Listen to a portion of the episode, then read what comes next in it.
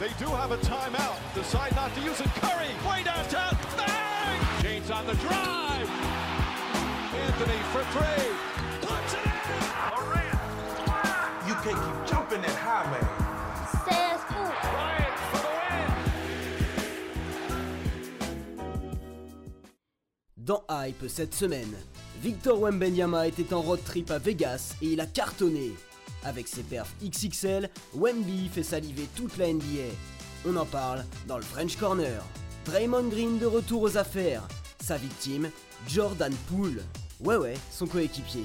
L'intérieur des Warriors a littéralement pété un câble. On revient sur cette histoire dans Hype. Gros focus sur la conférence Est. Contenders, Outsiders, Tankers, les Hypers font leur prono. Hype, saison 2, épisode 2. Bonjour à toutes et à tous, très heureux de vous retrouver. Euh, épisode 2 d'une saison 2, déjà bien entamée la semaine dernière. On a passé un bon moment euh, autour de Flo Pietrus et de, et de Fred Weiss. Euh, on en a un consultant qui, a, qui est revenu pour parler encore basket avec nous, c'est Angelo Sakarakis. Comment il va? Fatigué. Fatigué? Ouais, fatigué, mais une bonne fatigue. Une bonne fatigue? Beaucoup d'émotions. J'étais au commentaire de la Coupe du Monde du 23 euh, de basket 3-3 et Ouais. Les finales femmes euh, et hommes, euh, les équipes de France qui ramènent deux médailles, euh, du spectacle. c'était- Gros week-end basket, voilà, hein. Éprouvant, mais très content. Commentateur, mais pas seulement. hein. On a vu une image passer sur les réseaux sociaux assez impressionnante. hein. On vous la montre et puis on en discute ensemble.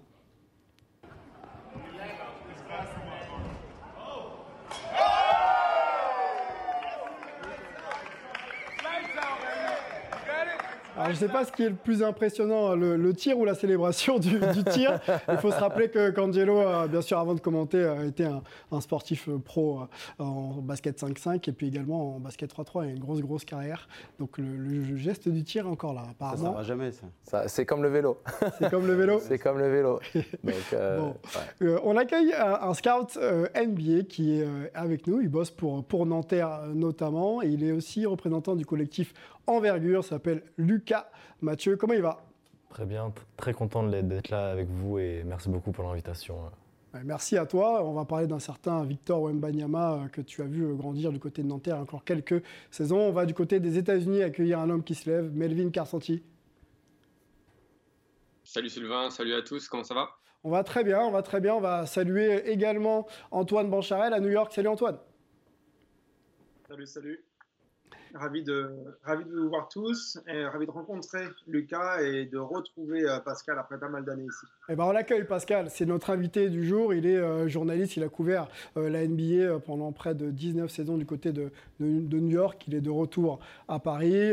Il a rencontré également Victor Wembanyama. Il y a un article dans le magazine aussi Slam qu'on lui doit. On va bien sûr parler avec lui de tout ça, mais on va d'abord lui dire bonjour et comment il va. Bonjour, bonjour. Merci de bah, m'accueillir, de me faire venir ici. C'est sympa de se retrouver un peu avec tout le monde là.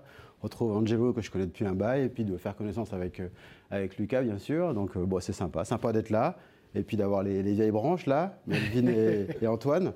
Euh, Pascal les connaît depuis que je suis tout petit quand même. hein. Oui, c'est une, fi- une figure, Ouais. hein, une figure de- du basket euh, qui rédige. Donc forcément, on ne voit pas souvent la tête de Pascal Gibernet, mais là, on a, Pas on plus a- mal. on a le plaisir de, on a le plaisir de l'avoir en plateau. On va discuter de ton expérience, bien sûr, et de celle de, de, de- bah, de Victor, qui est en train de grandir à travers ce qu'il vient de faire euh, aux États-Unis. Euh, on va d'ailleurs se lancer tout de suite hein, avec une première chronique, c'est le French Corner.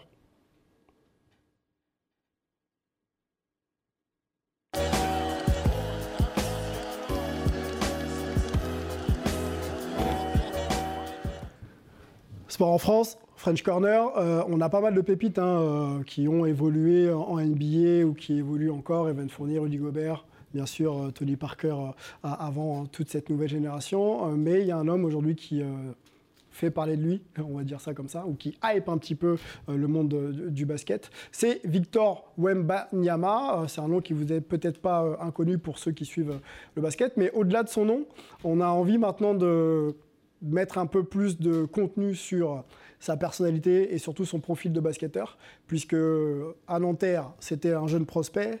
Euh, il est passé ensuite à, à Villeurbanne euh, avec des matchs d'Euroleague. On a vu euh, l'éclosion un petit peu d'un joueur qui, allait, euh, enfin, qui est déjà très très performant.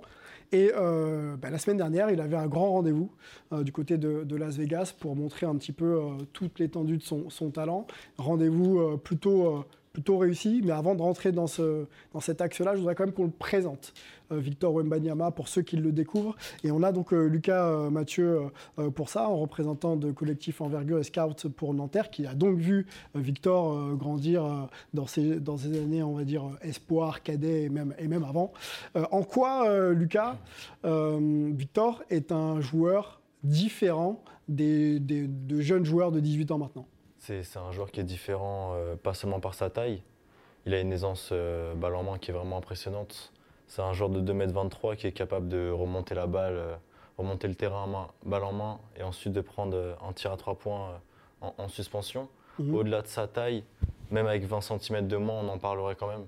Parce que c'est un joueur qui a une aisance balle en main, une fluidité de mouvement qui est vraiment impressionnante. On n'a jamais vu un, un joueur de cette taille-là se déplacer aussi bien et avoir un, un tir aussi, euh, Aussi aussi, élite. Exactement. à 18 ans, euh, les mensurations, tu viens de- tu viens d'en parler, 2 mètres, 2 mètres 23. Euh, Se déplacer aussi bien peut-être, mais avoir autant de talent dans les mains, non.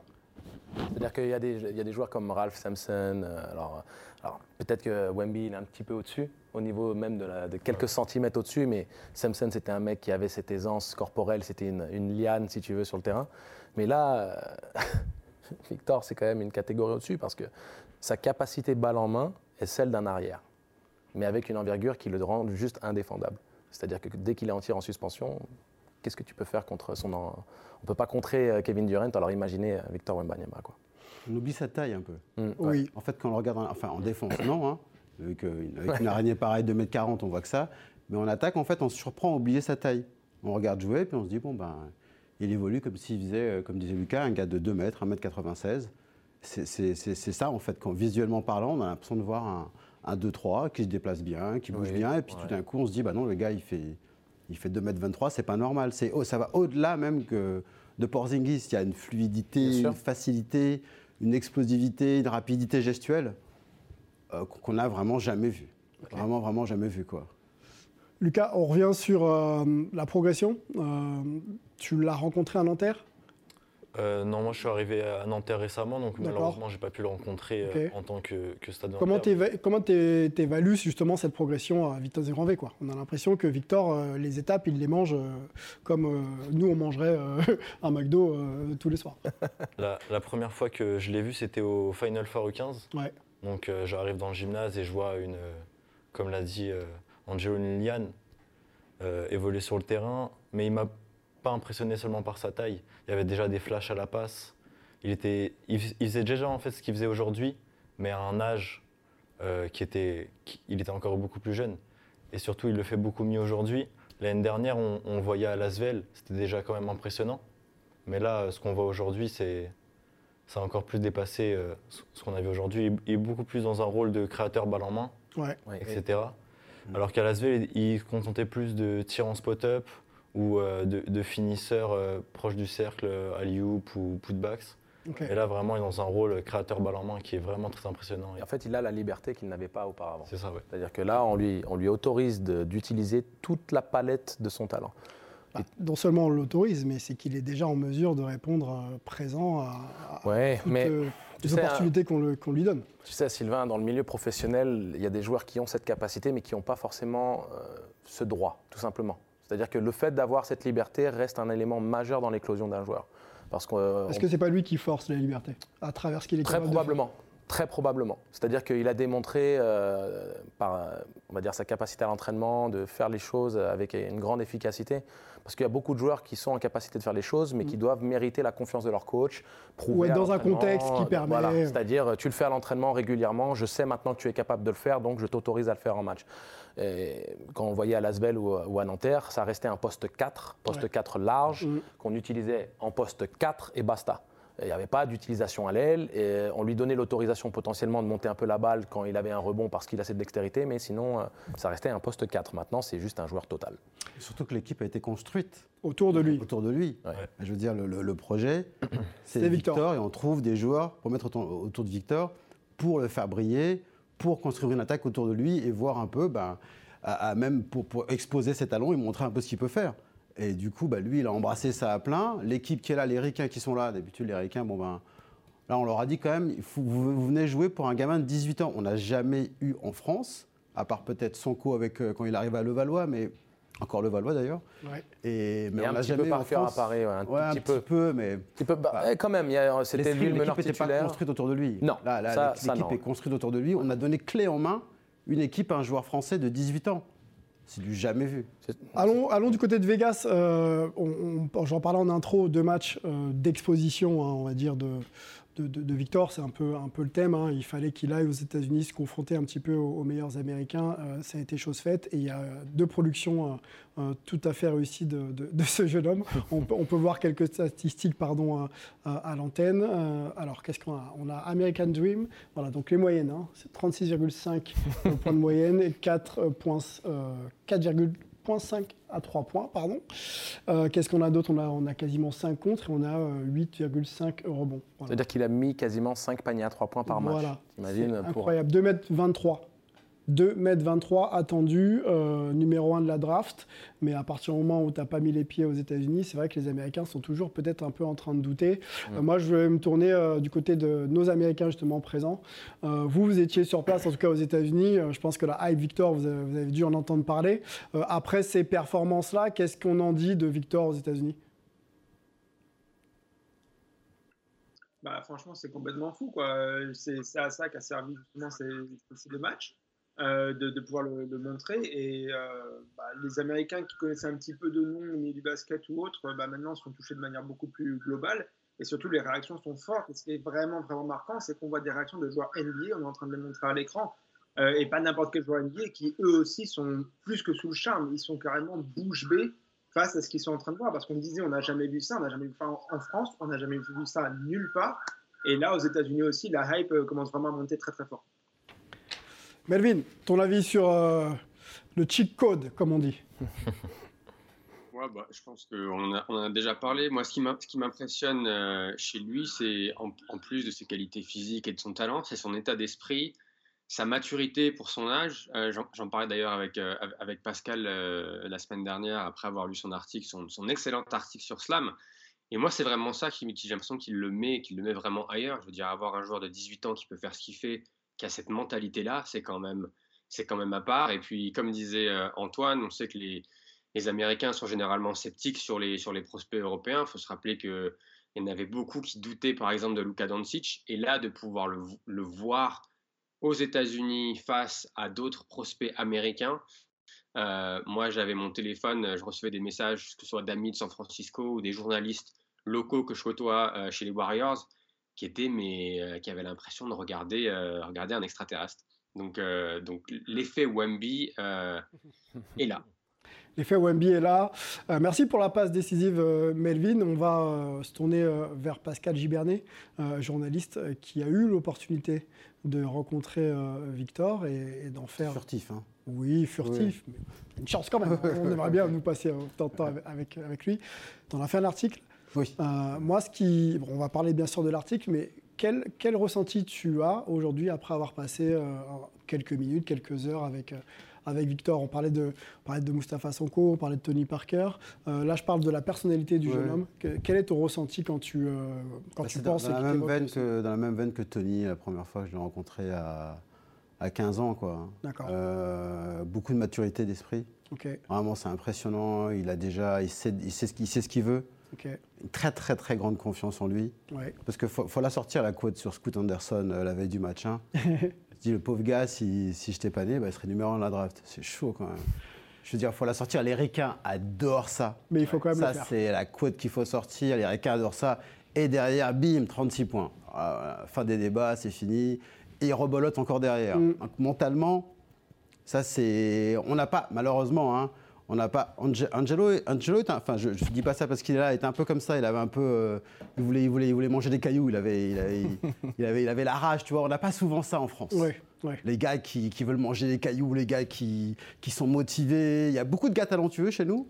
On n'a pas des gars comme ça avec le feu sacré. Non, mais des gars qui acceptent d'avoir confiance en eux surtout. Parce qu'on sait très bien qu'en France, euh, on va souvent être décrié pour cette, euh, cette- ce Mm. trait de caractère. On n'est pas mis en avant ou en tout cas on essaie souvent d'être on est souvent rappelé à l'ordre sur cet élément-là. On dit non, et- et attention, euh, ne parle pas, euh, sois mesuré. euh, et comme tu l'as dit, pour les États-Unis, c'était c'était du pain béni. Et ce que j'apprécie beaucoup, c'est sa- son anglais qui est parfait. Et Avec un que accent. Et Parfait. que Tony. C'est- Exactement. C'est un joueur qui est prêt, Meilleur qui que Tony au même âge. Hein, Oui, oui, oui, oui. Meilleur que Tony au même âge. Tony, son papa, il est américain. hein. Mhm.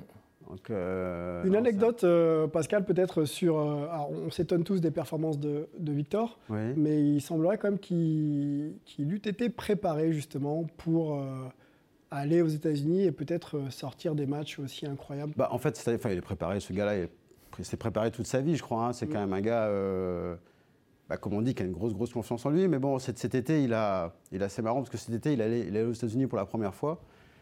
Et, euh, et je lui dis, donc je parlais donc de- des joueurs NBA qu'il qui, qu'il adorait. Et puis, euh, et si euh, bah, le fait de de prouver contre des joueurs NBA, il n'avait pas eu la chance de le faire. Est-ce que du coup, ça lui permettrait un peu de se situer Est-ce que si tu par rapport à ça? Puis lui, il dit non, mais moi, j'ai pas besoin d'idolâtrer un tel ou un tel ou de ou d'avoir quelque chose à prouver. Et puis il s'arrête et puis il relance cinq secondes après. Il fait bon. Après, moi, cet été, je me suis entraîné contre euh, Tyrese Maxey et Miles Turner. Et j'ai fait ah et alors? Il dit bon, moi, c'est pas mon genre à parler des gens mais je te laisse te renseigner et tu verras ce que les gens ont à te dire.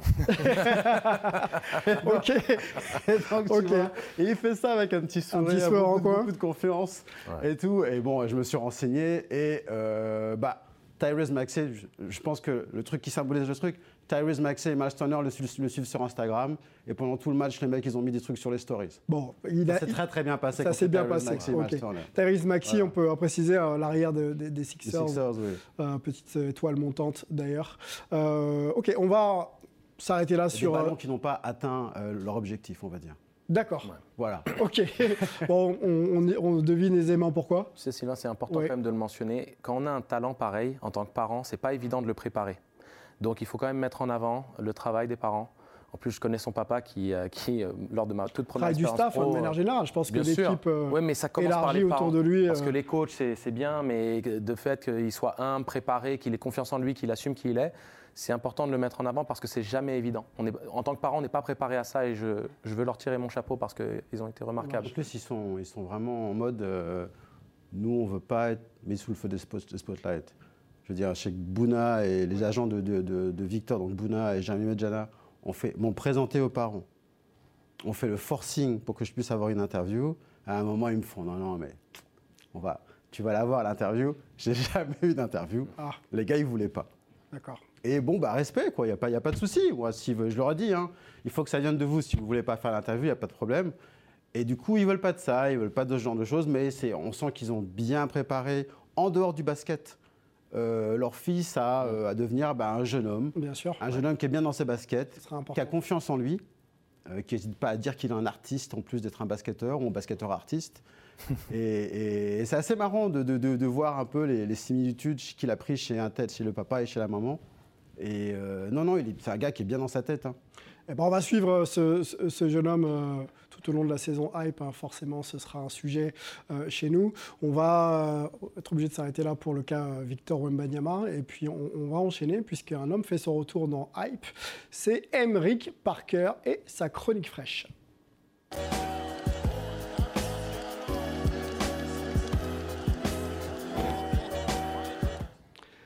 Alors, Hype, c'est également euh, la communauté des sports US. hein. On parle beaucoup de, basket et de NBA, mais, euh, mais on a aussi cette euh, capacité à s'intéresser à d'autres sports. Et quand on est à New York, euh, il y a un sport qui domine, euh, qui doit sûrement parler à Pascal, c'est le baseball. Et Emric Parker déambule toujours un petit peu dans les rues et donc est allé à la rencontre de l'environnement baseball et notamment de toutes ces dimensions un petit peu Yankees et, notamment l'histoire du logo. On, vous propose d'écouter tout ça et on discute ensemble après. Bonjour Sylvain, bonjour à tous et bienvenue dans la Chronique Fraîche saison 2. La Chronique Fraîche, comme l'année passée, c'est ton rendez-vous hebdomadaire préféré pour décortiquer le lifestyle la culture US ici avec moi à New York, caméra embarquée. Et pour ce premier épisode, j'avais envie de te parler peut-être du logo le plus connu de l'histoire du sport, le logo des New York Yankees. Alors, enfonce-toi un peu plus dans ton canapé, la Chronique Fraîche, c'est maintenant. Nothing, less or more. Keeping it raw. Fuck rhymes, I write prescriptions. My opinion's a fact when I prove that. When it comes to the boom bap, nothing, nothing less or more. Keeping it raw. Fuck rhymes, I write prescriptions. My opinion's a fact when I prove that. New York Yankees, un logo exceptionnel. Cette année, en plus, les Yankees ont vu le batteur vedette Aaron Judge battre le record de la Ligue américaine avec 62 home runs. Mais cette histoire du logo, c'est un petit peu une histoire double, à savoir d'abord le logo, son histoire lui-même, celle des New York Yankees, mais également celle de la marque New Era, fondée elle à Buffalo, dans l'État de New York également. Mais ces deux histoires vont main dans la main pour comprendre vraiment l'importance culturelle et l'impact de ce logo. On est en 1877 et Louis Tiffany, le créateur joaillier de la marque Tiffany Co ici à New York, développe pour la NYPD, la New York Police Department, une médaille de bravoure pour célébrer les officiers. En 1903, l'équipe de baseball arrive à New York, on les appelle à l'époque les New York Highlanders, et un des propriétaires de l'équipe est un ancien commissaire de la NYPD, il adopte le logo créé 20 ans auparavant. La marque New Era, elle, débute en 1920 à Buffalo, dans l'état de New York, près de la frontière canadienne, par la famille Koch, qui inventera cette casquette mythique en 1954 qu'on appellera le 5950 en référence euh, au numéro de, catalogue, en fait, le numéro de série de la, casquette dans le catalogue 5950. À partir des années 70, 20 euh, des 24 équipes de la Major League Baseball sont équipées New Era et il faudra attendre 1993 pour avoir la licence exclusive avec la MLB. Et c'est vraiment dans les années 80 que l'on commence à avoir ce phénomène euh, de mode qui apparaît. L'acteur Tom Selleck, notamment dans la série euh, Magnum, portera une casquette New Era des Detroit Tigers. Mais en 1996, chose incroyable, Spike Lee demande aux Yankees une casquette custom euh, rouge qui défie un petit peu bah, la, casquette Forever Blue, qui est une casquette bleue Navy mythique et qui est imposée par, l'équipe et par la Major League Baseball. Il obtiendra euh, sa casquette et cela va passer dans tous les écrans américains. Et à partir de là, on commencera à avoir des casquettes custom de couleurs différentes. Voilà, tu en sais désormais un peu plus sur le logo des New York Yankees, ce logo mythique rendu célèbre notamment par Jay-Z, le rappeur de Brooklyn, qui dira lui-même Aucun autre New-Yorkais n'a rendu le logo des Yankees plus connu que moi. Et c'est vrai que se comprendre cet impact culturel, c'est comprendre un peu plus le sport aux États-Unis, qui est une vraie, vraie religion ici. Mais en tout cas, à la semaine prochaine pour d'autres aventures. À bientôt sur la chronique fraîche dans Hype sur Sport en France. C'était le retour d'Amérique. Euh, baseball, Amérique. Hein. Tout, l'été, on l'a vu dans les stories sur Instagram, euh, aller euh, du côté du Yankee Stadium. On essaiera justement d'ouvrir un petit peu notre palette aussi de sport et de vous montrer un petit peu l'envers de tout, tout l'environnement des, sports américains. on va pas trop débriefer sur, sur cette pastille-là, parce qu'on a une grosse, grosse discussion autour d'un certain Draymond Green qui fait du basket, mais apparemment pas seulement. Allons-y dans le débat de la semaine. Thank you.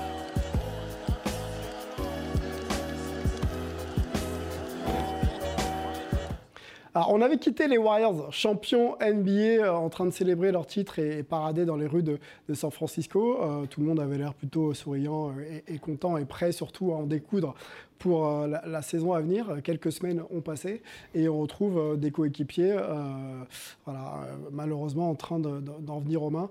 Ça concerne deux d'entre eux, Jordan Poole et Draymond Green. Vous avez forcément vu passer la, vidéo sur, sur les réseaux sociaux. C'était c'était assez, violent.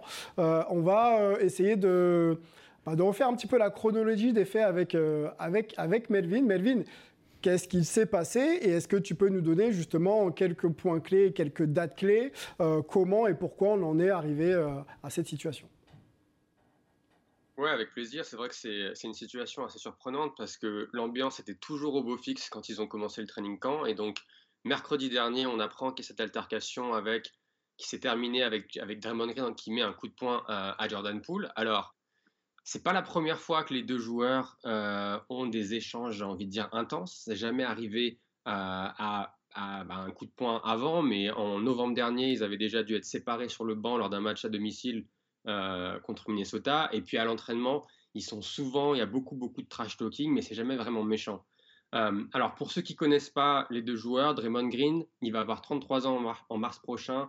Ça va être sa douzième saison NBA. Il a passé toute sa, toute sa carrière à Golden State. C'est le leader de la défense. Euh, il est essentiel à la défense, mais aussi à, la philosophie de jeu de Steve Kerr. Et euh, il a un titre de meilleur défenseur, comme on le voit ici. Il a quatre bacs de champion. Et les Warriors n'en seraient tout simplement pas où ils en sont aujourd'hui sans lui. De l'autre côté, on a Jordan Poole qui lui va, vient d'avoir 23 ans, c'est sa quatrième saison, il va commencer sa quatrième saison NBA. Il a eu un début de carrière un peu plus compliqué, mais il a vraiment explosé l'année dernière. Et euh, il s'est rendu indispensable. Et c'est le premier jeune qui arrive à se hisser, euh, j'ai envie de dire, dans le cercle fermé des joueurs indispensables de rotation à Golden State. Euh, il a réussi à, avoir ce, ce, statut tout simplement parce que, un, il a une confiance en lui absolument à toute épreuve et il le clame haut et fort. Et deux, il a vraiment une éthique de travail exemplaire et ces deux euh, aspects ont vraiment, vraiment permis, j'ai envie de dire, aux vétérans de l'accepter et vraiment de le prendre sous, leurs ailes.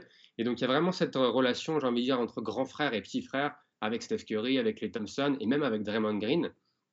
Et, euh, malheureusement, ça s'est mal passé mercredi dernier. Donc, mercredi, on apprend qu'il y, y, a cette altercation. Jeudi, on a une conférence de presse de Bob Myers, qui est le président des opérations basket de Golden State, de Steve Kerr, l'entraîneur, et de Steph Curry.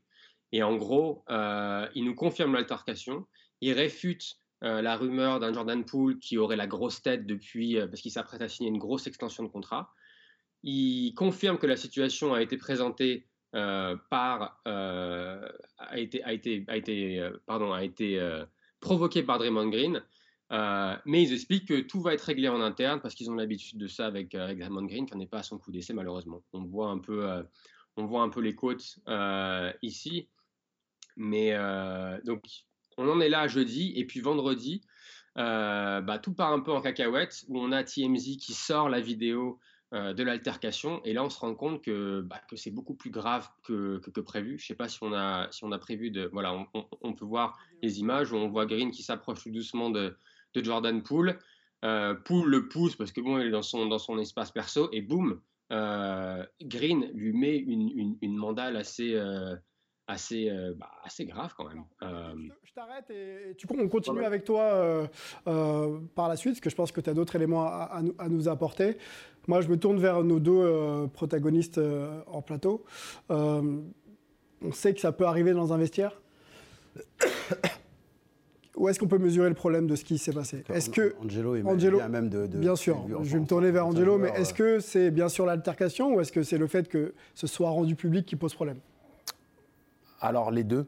Euh, le, fait que ça soit rendu public donne une dimension beaucoup plus dramatique et la gestion derrière des émotions et de, des faits avérés, maintenant, est laissée libre à l'interprétation de beaucoup de personnes. Et le fait est que derrière, on doit se justifier ou se défendre euh, bah, de sa réaction. C'est-à-dire que maintenant, Jordan Poole, peut-être, euh, peut euh, perdre le respect de ses pairs euh, s'il fraternise avec Draymond Green euh, immédiatement, parce qu'on va dire mais comment tu te fais taper dessus comme ça et derrière tu fais comme si de rien n'était, ça veut dire que tu es un faible. Tu vois, il y a plein de choses qui peuvent être prises en considération et que, qui altèrent la dynamique de cicatrisation par rapport à ce qui s'est passé.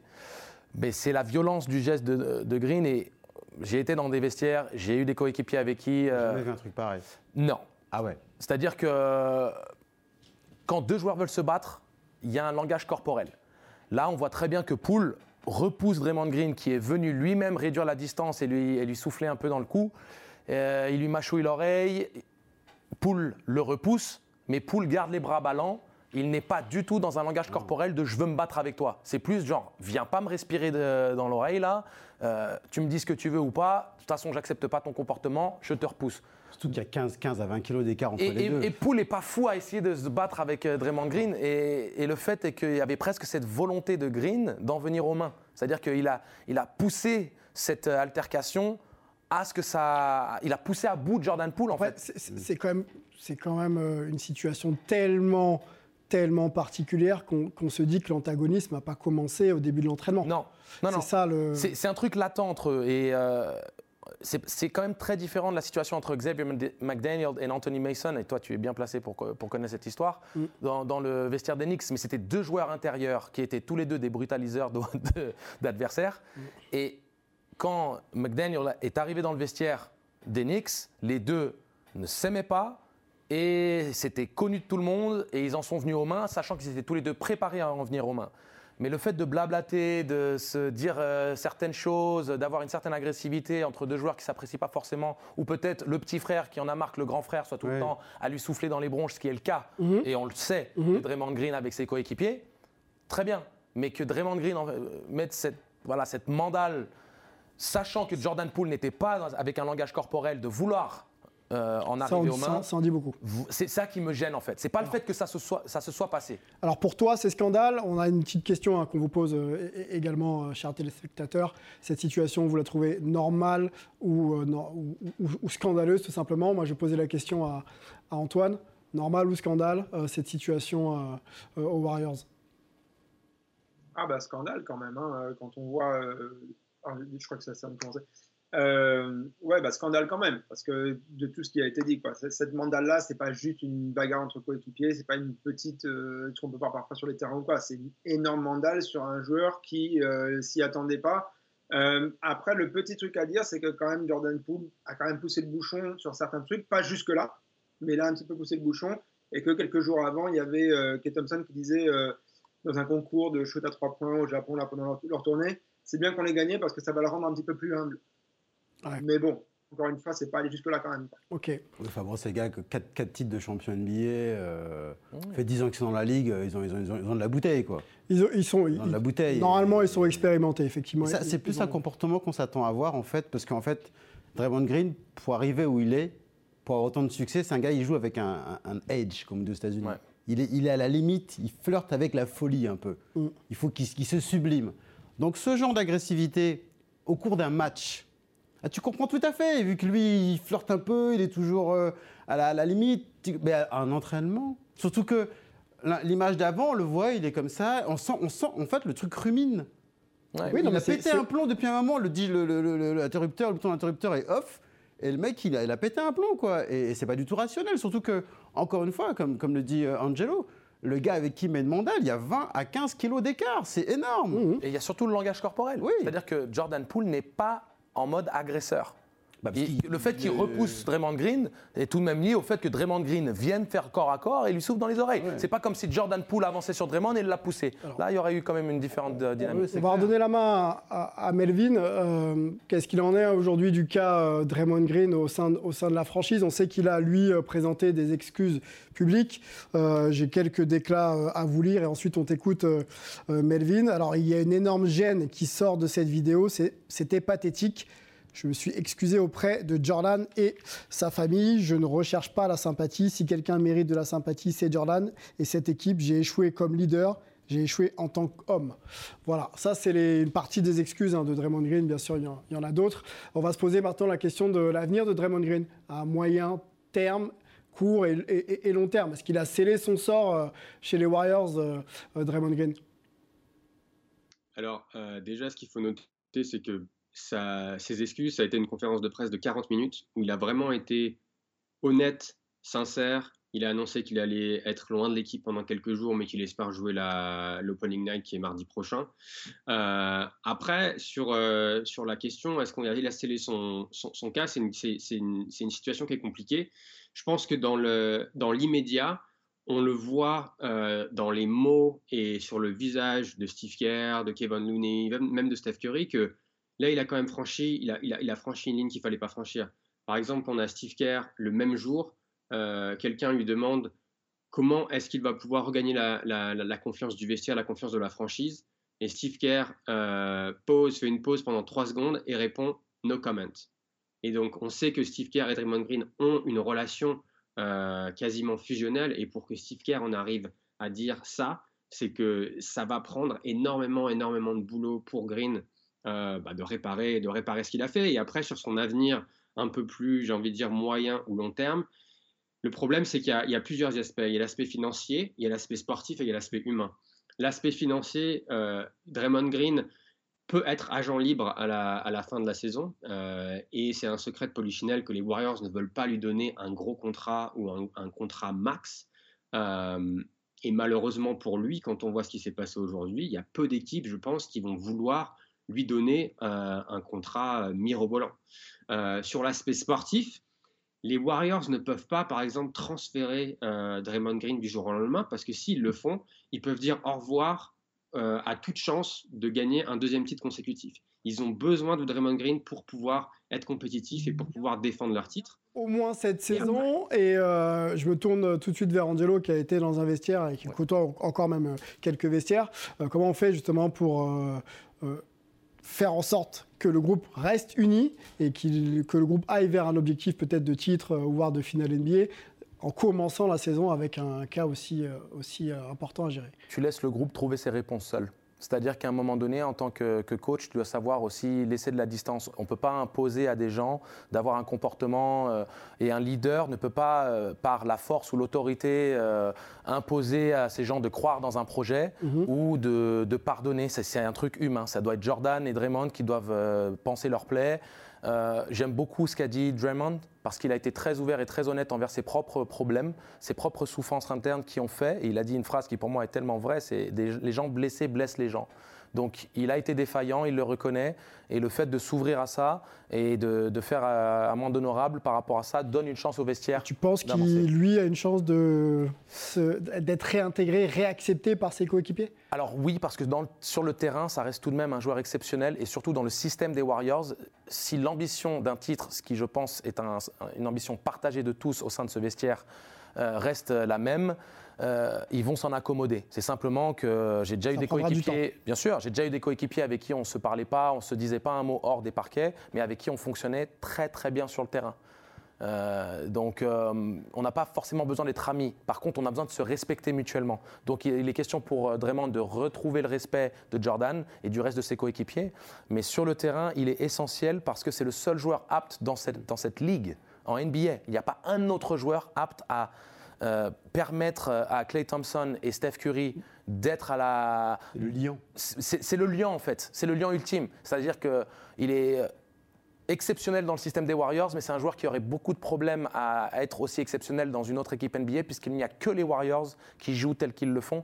Et c'est aussi ça qui va être intriguant par rapport à son futur. Allez, le mot c'est de la... le lion, c'est le lion. non Le mot de la fin avec les- Pascal, ouais. Seulement sur les parquets, mais c'est le lion, c'est quelqu'un qui est très, très, très apprécié dans les vestiaires.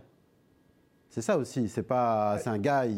C'est lui, c'est la voix, c'est la voix des vestiaires. C'est lui qui parle tout le temps. C'est lui, on le voit. Il est très apprécié. Il était ou il, il est ou Bah, il, il, était? est, il, il est, enfin, je, la question qu'on se pose Melvin- aujourd'hui, Melvin, hein. Melvin, Melvin va confirmer, je pense. C'est un gars qui est très apprécié dans, les- dans les vestiaires. C'est un gars que, que les gens, que, les gens, que les gens apprécient, non?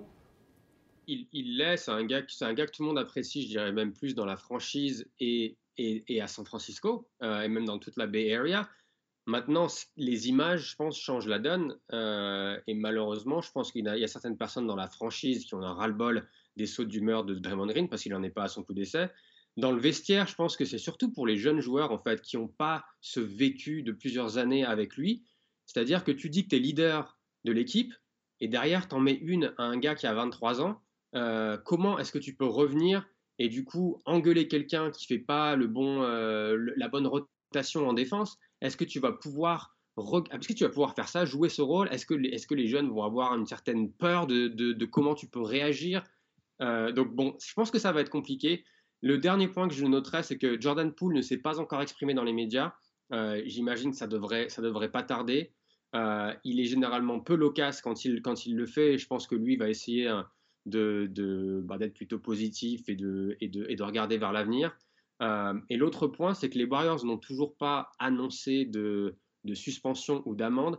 Et il y a vraiment une volonté d'essayer de remettre cet incident en interne et de décider de tout en interne.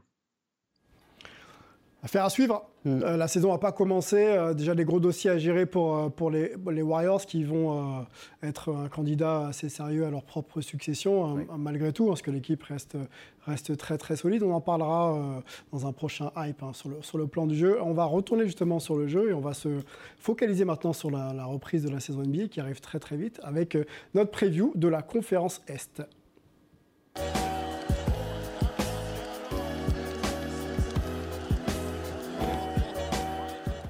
Place au jeu. euh, pour ceux qui découvrent encore la NBA et son organisation, euh, on peut repréciser qu'il y a euh, deux conférences, Est et Ouest, et chaque conférence qualifie les huit meilleures équipes pour une, on va dire une, post-season, donc les playoffs, et ensuite un petit tournoi qui amène la meilleure équipe de l'Est et la meilleure équipe de l'Ouest à s'affronter en finale NBA. On va donc repartir de zéro. hein. La saison régulière va, commencer hein, le 18, euh, octobre prochain. Et on va s'intéresser à la conférence Est. Alors vous voyez toutes les équipes qui s'affichent. Donc au départ, Milwaukee, Boston, Philadelphie, Miami, Brooklyn, Cleveland, Toronto, Atlanta, Chicago, Washington, New York, Charlotte, Détroit, pardon, Indiana et euh, Orlando euh, vont euh, toutes partir pour tenter de se qualifier en, playoff. On va, nous, parler donc de ces franchises en trois catégories hein, pour essayer un petit peu de vous les présenter. Quand on, parle de catégories, c'est parmi les équipes qu'on pense être les plus en, à même d'être favorites pour atteindre les finales NBA ou voir les playoffs et ce qu'on appelle nous donc les, les, contenders. On aura aussi les outsiders, donc ces équipes qui vont peut-être faire les, les, playoffs, mais qui peuvent peut-être aussi espérer aller un peu plus haut. Et puis on a euh, une dernière. Celles qui vont tanker pour Victor. Celles qui, celles qui vont tanker pour Victor. les Wembanyamers. Qui, qui vont, les Wembanyamers qui vont attendre voilà, l'arrivée de, de, Victor Wembanyama. Et, franchement, ils auraient tort de, de s'en priver tellement euh, le prospect est unique. Alors voilà, pour nous, pardon, pardon on, a, on a trois franchises qui pourraient peut-être attendre la l'arrivée de Victor, euh, les Pacers, les Pistons euh, de Kylian Hayes, le français, et le Magic d'Orlando. Voilà un petit peu Road to Wemby, j'aime beaucoup le titre. Donc on va pas forcément parler de ces trois franchises, on va tout de suite aller vers la catégorie des outsiders. On a, a un petit peu le temps. je me tourne peut-être vers Angelo pour, pour commencer dans la catégorie des outsiders. Voilà le tableau qui s'affiche pour t'aider un peu. Miami, on a Brooklyn, Cleveland, Toronto et Atlanta. Quelle euh, équipe te hype le plus dans cette catégorie-là? Alors, euh, beaucoup de monde parlerait de Brooklyn euh, à cause de Durant, de Kyrie. Il y a beaucoup de choses à dire. Mais il y a une équipe qui, moi, j'appréciais particulièrement regarder jouer la saison passée, c'est les Cleveland Cavaliers. Mhm. J'ai vu une bonne quinzaine de leurs matchs. North. Brooklyn North. oui, ils, ont, ils, ont, récupéré tous les assets de C'est un peu ça. C'est clair. C'est clair. Et, et, en fait, c'est quand même pour moi une équipe qui a énormément de potentiel, mais qui a montré qu'elle répond déjà, on va dire, euh, aux attentes de ce que ce potentiel présentait euh, une fois qu'ils ont rajouté Caris Lavert, euh, Jared Jackson, Jared Allen, pardon. et j'aime énormément comment ils jouaient avant l'arrivée de Donovan Mitchell. Et le fait que Donovan Mitchell arrive leur donne tout de même un star power et on va dire une sorte d'assurance tout risque dans le scoring et dans peut-être l'impact offensif qui peut être attendu d'un outsider à l'Est, surtout que c'est une, une, conférence qui est particulièrement dense. Et donc, dans, dans cette idée-là, euh, il y a tout de même la perte de, de Mark qui va être euh.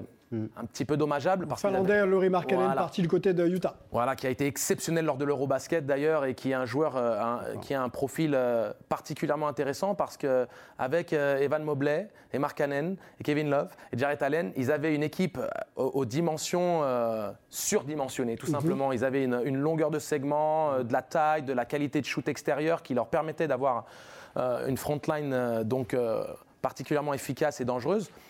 Mais ça va quelque part ouvrir les portes à une responsabilisation totale de Evan Mobley, puisque maintenant il y a moins d'options potentielles au niveau du poste 4.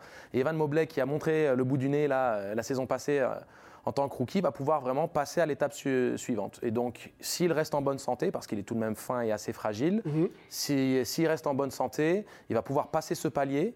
Et euh, on a quand même euh, bah, déjà deux All-Stars, avec Allen et Garland, et on a Donovan Mitchell qui lui aussi est un statut All-Star. Est-ce que l'arrivée de Donovan Mitchell euh, freine pas un peu le développement potentiel de Darius Garland?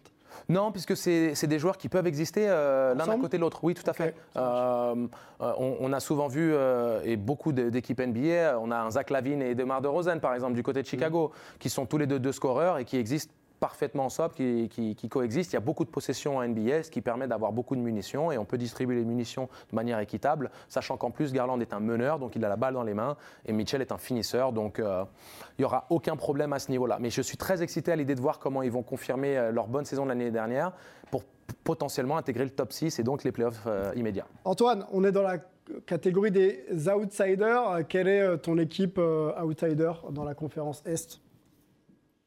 Bah, on est tous mordus de NBA, mais je mets pas des t-shirts sur mes fenêtres tous les jours. Donc là, j'ai mis Brooklyn parce que c'était celle pour euh, cette catégorie-là.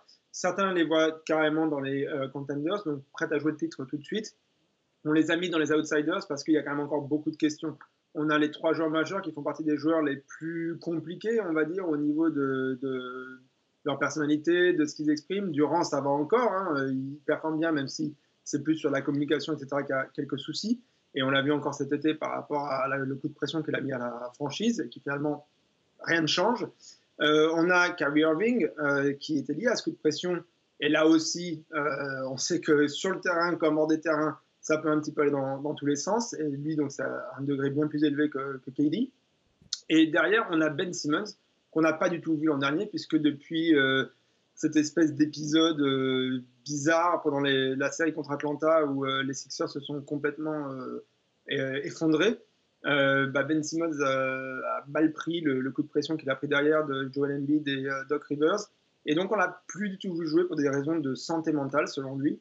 Donc, on attend de voir justement où en est un petit peu sa tête et ses performances du coup derrière sur le terrain. Et bah, j'ai envie de rajouter là-dedans que Steve Nash, ça ne doit pas être très très serein non plus, parce que c'est un joueur avec un énorme résumé de double MVP, mais qui en tant que coach, pour l'instant, n'arrive toujours à rien faire. Euh, en tout cas, euh, pas du tout ce qu'on qu voudrait attendre d'une telle armada. Donc, euh, ça met beaucoup, beaucoup de pression sur Brooklyn et c'est pour ça qu'on les met plutôt en outsiders que, contenders. ceci dit, ça reste une énorme armada, pas, que, pas juste avec ses joueurs stars. Il y a vraiment des, choses autour. Il y a Patty Mills, il y a Seth Curry euh, qui shoot très bien. Il y a TJ Warren, dont on va voir un petit peu si euh, le staff médical du côté de Brooklyn est meilleur que celui du côté d'Indiana pour le relancer. C'est un joueur qui avait explosé pendant la bulle en, en 2020. Euh, Qu'est-ce qu'on a d'autre? On a du Royce O'Neal, on a des, des joueurs qui ont peut-être des choses à montrer du côté de comme Utah Watanabe, etc.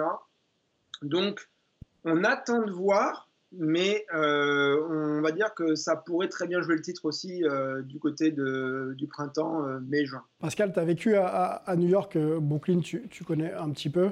Euh, quand on évoque les Nets, euh, sans rentrer forcément dans ce qui s'est passé cet été, oui. qu'est-ce qui t'intéresse le plus à la reprise de la saison en termes de, en termes de, de, de, de situation? Est-ce que c'est Kevin Durant? Est-ce que c'est Kyrie Irving? Ou est-ce que c'est Ben Simmons? Je suis très curieux de voir ce que va donner Ben Simmons un peu s'il va arriver à sortir de sa torpeur. Et, euh, que c'est un gars qui, qui, a un souci, visiblement, qui, qui mentalement a été cassé euh, par ce qui s'est passé à Philadelphie, qui n'est toujours pas revenu. Et j'espère que Kevin et, et Kyrie vont arriver, et Steve Nash vont arriver un peu à le relancer, parce que c'est un gars, si jamais Ben Simmons arrive un peu à retrouver, s'il a travaillé surtout, parce que cette inaptitude à shooter extérieur, là, c'est pas possible, quoi. Donc il faut. faut... On parle pas à Angelo, il va nous faire euh, trois heures là-dessus.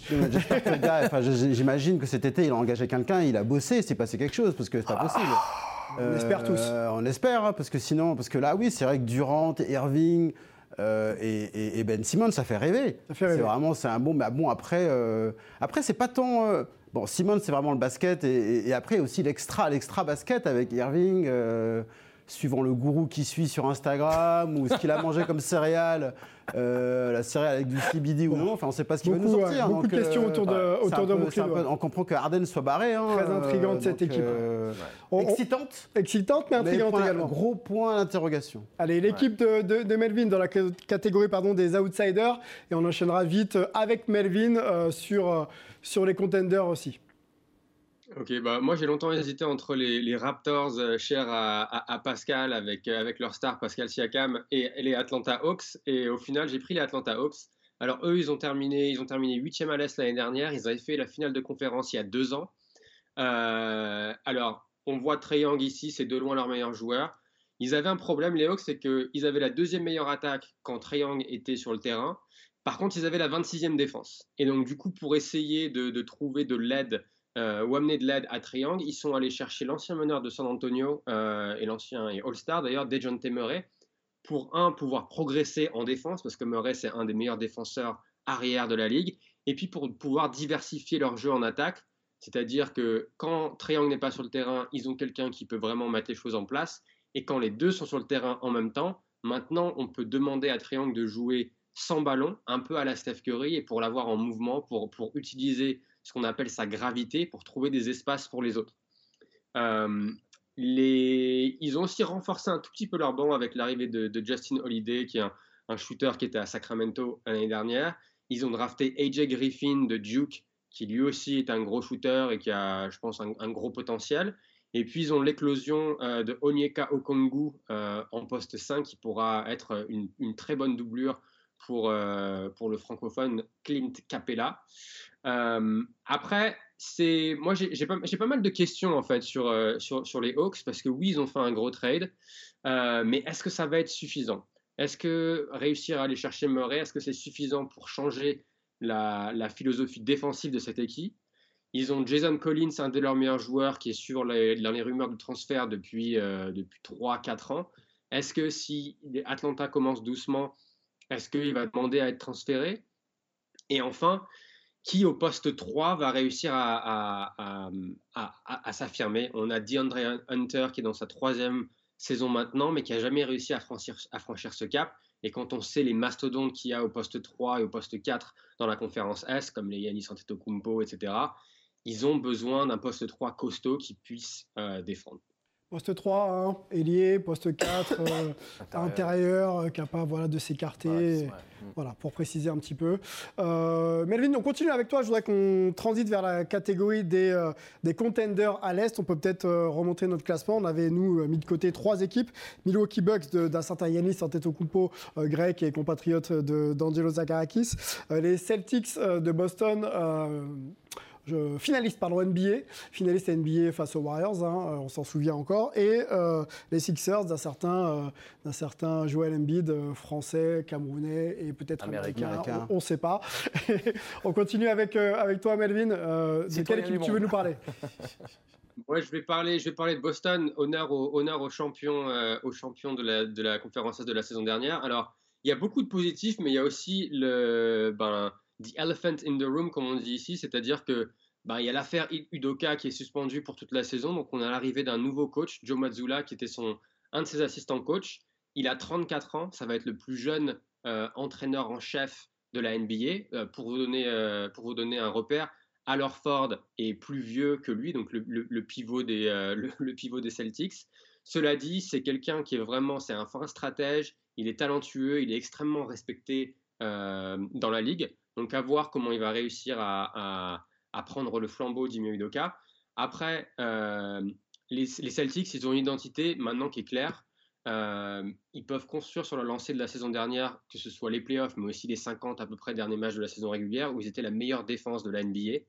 Euh, ils avaient des problèmes en attaque, c'est-à-dire que c'était souvent un peu trop Jason Tatum et Jalen Brown, et leur manquait un, envie dire, un créateur secondaire. Et ils sont allés le chercher en faisant un transfert avec Indiana pour aller chercher Malcolm Brogdon, qui est lui qui peut, qui peut créer, qui est un bon shooter et qui va pouvoir euh, seconder ces deux, euh, ces deux stars. Alors après, comme je disais, il y a beaucoup de plus, il y a beaucoup de choses sur lesquelles ils peuvent, ils peuvent s'appuyer, mais par contre, il y a aussi deux questions. La première, c'est qu'il y a la blessure de Robert Williams, euh, qui, était, bah, qui était centrale à leur schéma défensif, avec un Robert Williams qui était généralement sur un ailier qui ne peut pas vraiment shooter pour pouvoir venir en aide et mettre des gros contres euh, en deuxième rideau. Et puis, l'autre question, c'est vraiment l'affaire Udoka. Si jamais il commence pas bien la saison, est-ce que l'équipe va, complètement exploser ou est-ce que Joe Mazzulla peut réussir vraiment euh, à garder ce noyau dur? Donc, à voir. À suivre. Euh, Angelo, euh, peut-être un mot euh, si tu souhaites sur les, les, Celtics, mais surtout ton équipe, peut-être contenders à l'Est. Non, sur les Celtics, Melo, il a été parfait. moi, je vais parler des Bucks, bien entendu. Allez. Ouais, déjà parce que c'est avec avec les Cavs, mon équipe préférée, parce qu'il y a Yannis Antetokounmpo qui est mon joueur préféré, et c'est pas juste qu'il est grec. Hein, Est-ce qu'il ne faut pas justement aller chercher une finale NBA minimum pour les Bucks, mm. pour euh, peut-être que ce groupe continue à rester le même? C'est une très très bonne question et c'est une question tout à fait légitime parce qu'on sait très bien que, que Yanis, qui avait déjà communiqué le fait que c'était une nécessité pour lui d'aller à ce niveau-là de la compétition pour continuer son aventure du côté de Milwaukee. C'est un joueur qui veut gagner, mais je pense que maintenant qu'il a eu son titre, euh, euh, il ne veut pas non plus sombrer dans une sorte de reconstruction. Il faut que ce soit année après année une équipe contender qui mmh. soit légitime. Mais il ne faut pas oublier que l'année dernière, c'est quand même un Game 7 hein, qui, les a, qui les a arrêtés, ah ouais. qui les a sortis. Et que derrière, c'est l'équipe qui les a éliminés en Game 7 qui est allée en finale NBA contre, contre les Warriors. Il était et, fatigué encore, Jalis. Et il était fatigué. fatigué. Il se remettait encore. Il, ouais. pas encore, il a mis du temps à se remettre de son, de son genou. Exactement. Distendu, mmh. Et il était encore bien fatigué. Enfin, on a l'impression que c'est presque arrivé comme un soulagement. Enfin, j'exagère, mais Après ce Game 7, il a vraiment dit qu'il était carbo. quoi. Mmh. Quoi, Il avançait plus du tout. Et puis, euh, ils n'ont Euh, pas, ils ont pas eu de chance. hein. Middleton, Middleton était euh, blessé. Middleton était blessé et tu te dis, ils sont allés en Game 7. Donc c'est pour ça que je pense que cette équipe, euh, elle reste un contender plus que légitime parce qu'ils ont l'expérience du titre. Ils ont euh, Connaughton qui a signé euh, pour. euh, Continuité. Voilà, la continuité, je crois qu'il a signé pour 3 ans. Voilà. Il sort de sa meilleure saison individuelle et c'est un joueur à 40% à 3 points. Euh, et le noyau dur avec Drew Holiday, avec Middleton, avec euh, Antetokounmpo reste quand même une triplette euh, exceptionnelle, euh, défensivement déjà. Et puis offensivement, il faut aussi savoir que Yanis Antetokounmpo a pris une nouvelle dimension cet été. On l'a Ouais, vu on- durant tout l'été. euh, Oui. euh, euh, arriver en dribble tel qu'il le fait d'habitude, mais au lieu de- de- d'infiltrer la raquette avec c'est pas exceptionnel, bah, il s'arrête, tu restes à un mètre, in your face, respect my shot. Et si ce mec-là commence à prendre ce genre de tir en transition avec confiance et qui tourne autour des 37-38%, ce qui a été le cas pendant tout l'été, Oui, c'est autre, C'est chose. c'est- encore une vision surréaliste d'ailleurs. hein. Moi, je Bien me sûr. suis retrouvé en fait à, à chaque fois qu'il prenait ce tir à trois points en transition, Ah, et puis ah ben, et en- et- on n'est pas encore habitué. c'est clair. Et il faut C'est que C'est un joueur qui progresse, quoi. Ah oui. Il continue et c'est c'est la marque des très très grands. Jordan l'a fait tout au long de sa carrière, Kobe l'a fait, euh, Yanis et, le fait. et Yanis le fait. LeBron l'a fait aussi. Hein. Et LeBron l'a fait bien entendu. Et puis c'était sympa pour une anecdote, c'est que j'ai parlé des Cavs et des Bucks. Et puis quand j'étais à Athènes euh, lors de la préparation des, de, de Team Hellas, Oui. euh, ils jouaient contre l'Espagne et il y avait en bord de terrain euh, Pickerstaff et, euh, et Budenholzer qui étaient en train de, de se la causer euh, parce qu'ils étaient venus voir. d'ob- euh, d'observer les, les- les progrès du, Ils du avaient, poulain. ils avaient- surtout. ils avaient concassé l'Espagne d'ailleurs. Ils avaient concassé l'Espagne en Toujours les faux matchs, tu sais, qui veulent rien dire. Tu as l'Espagne qui perd, tu sais très bien que euh, le match, si les gars, ils ont, ils ont, ils ont mis un truc en place. Donc, voilà. Antoine, on finit, on finit avec toi sur, euh, sur les contenders de l'Est. Bah, du coup, là aussi, la réponse est derrière, c'est euh, Philadelphie. Euh, alors, Philadelphie, on pourrait peut-être les appeler les Philadelphia Rockets, puisque le manager général de Daryl Mo- Wesh Morey euh, nous a euh, fait un petit peu une réunion autour de James Harden, donc il a déjà euh, fait venir de, Brooklyn euh, l'an dernier.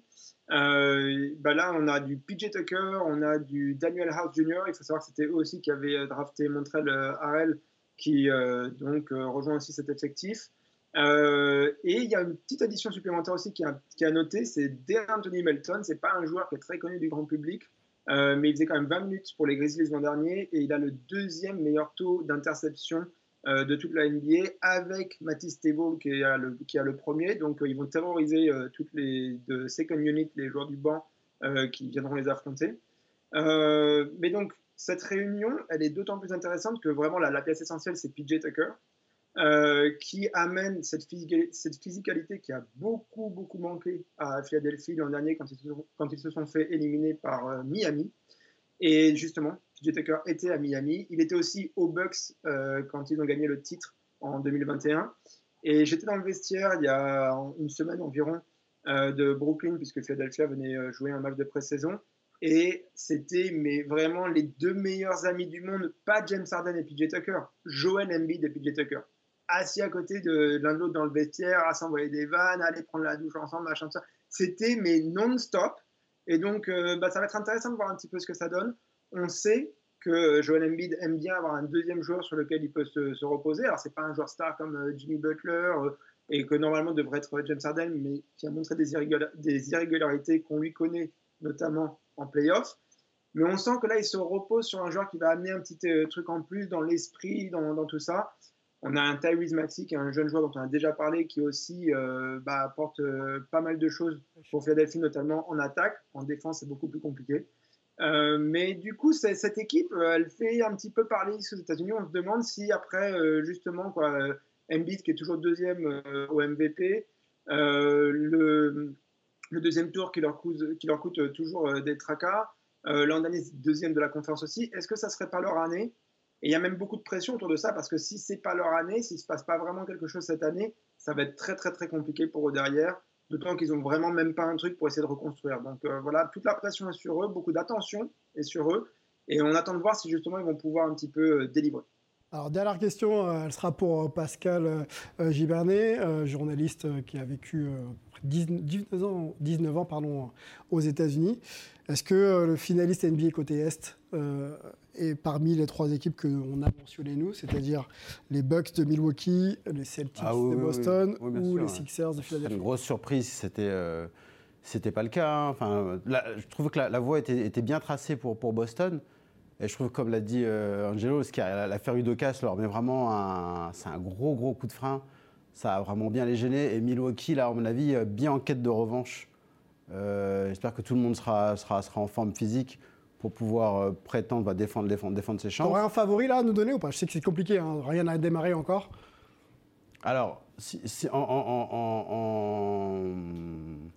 en- en restant subjectif, Oui. moi, mon gars sûr, c'est toujours Yanis, Ok. que je, que je- que je suis depuis quand, quand- quand personne ne lui parlait, j'allais lui parler. euh, et on avait, on a une bonne, bonne. C'est sympa de voir un petit jeune comme ça. euh. moi, j'allais lui parler vraiment. C'était dans le cadre du boulot et j'aurais jamais imaginé qu'il prendrait une telle dimension. Donc, c'est vraiment agréable de le voir, de le voir, de le voir performer comme ça.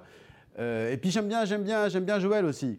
Euh, D'accord. Donc, mais bon, vu que j'ai un petit problème, après, c'est très, très, ob- très objectif de ma part.